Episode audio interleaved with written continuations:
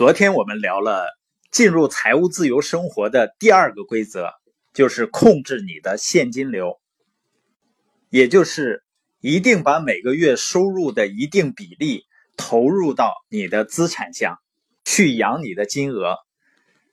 那这就需要我们要延迟满足，因为当人有了钱以后啊，会刺激人的消费欲望，而这个欲望上升了以后呢？人们就会迫不及待的想要去消费，这样呢，就相当于把我们的鹅呢给宰了吃了。而当你把这其中的一部分钱留下来，然后用于自己的生意的建立，实际上呢，就是在养自己的金额。那延迟满足是不是很困难呢？昨天呢，我爱人跟我讲我们的孩子小小辈儿的一件事儿。他说，在前天，他带着小小贝儿出去做活动的时候，一个阿姨呢给小小贝儿一块糖。当时呢，他也没在意，以为小小贝儿呢就把那个糖吃了，因为他很喜欢吃糖。但是在昨天的时候呢，小小贝儿突然从口袋里把那块糖拿出来了，然后让妈妈给他扒了吃。他妈妈就问他说：“那你没吃呢？”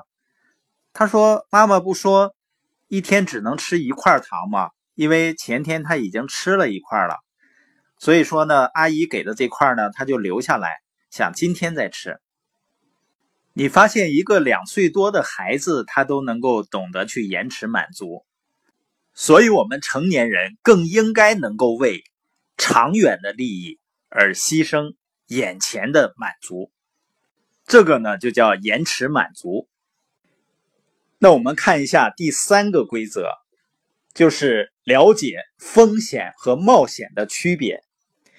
你有没有经常听到人们说投资创业有风险？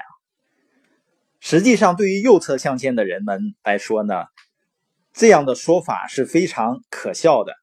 清奇说呢，无知才是冒险的。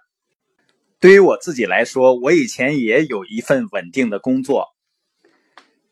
现在呢，我是自己创业，但是相对来说，我觉得现在更安全。像我的一个姨父呢，他在我们那个县城一个企业里面上班。好像前几年我回去的时候问起来，他说企业已经不发工资了，但是呢，这些人还是天天去上班。上班呢，并没有什么活干，还要值夜班。在一个屋子里呢，七八个人只能在那儿坐着，不能说话，也不能睡觉，因为那有监控，就是你看着我，我看着你，这样坐一宿就下班了。过几天呢，再来坐一宿，然后又下班了。实际上，我觉得他们的意志力远远超过在抗战时期那些革命志士。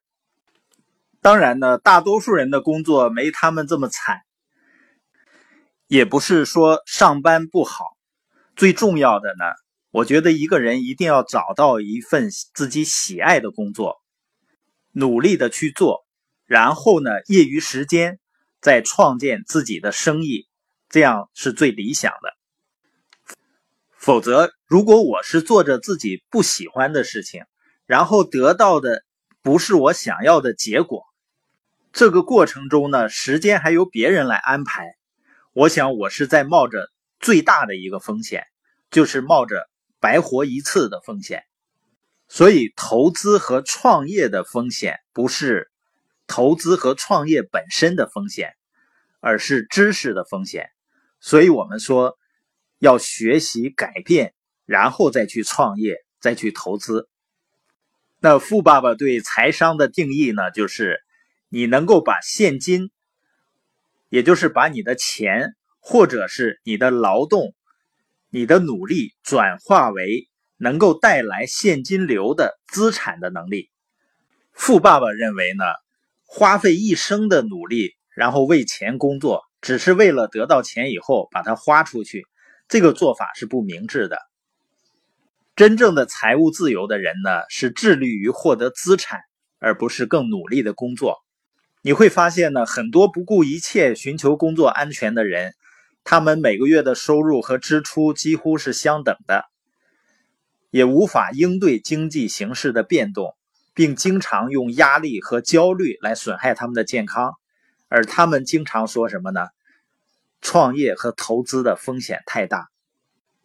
可是呢，我还是要说，创业和投资没有风险，没有知识才会冒险。同样呢，被误导也是在冒险。依赖于安全稳定的工作，将是这类人要冒的最大的风险。购买资产是没有风险的，购买你被告知是资产的负债。才是冒险的。考虑你自己的事业没有风险，考虑别人的事业，并首先支付给别人，才是在冒险。我这么说呢，并不是说你创业不会失败，你投资不会赔钱，而是呢，在你通向财务自由的旅程中，所谓的失败或者赔钱，它只是你实现财务自由这个游戏的。一部分。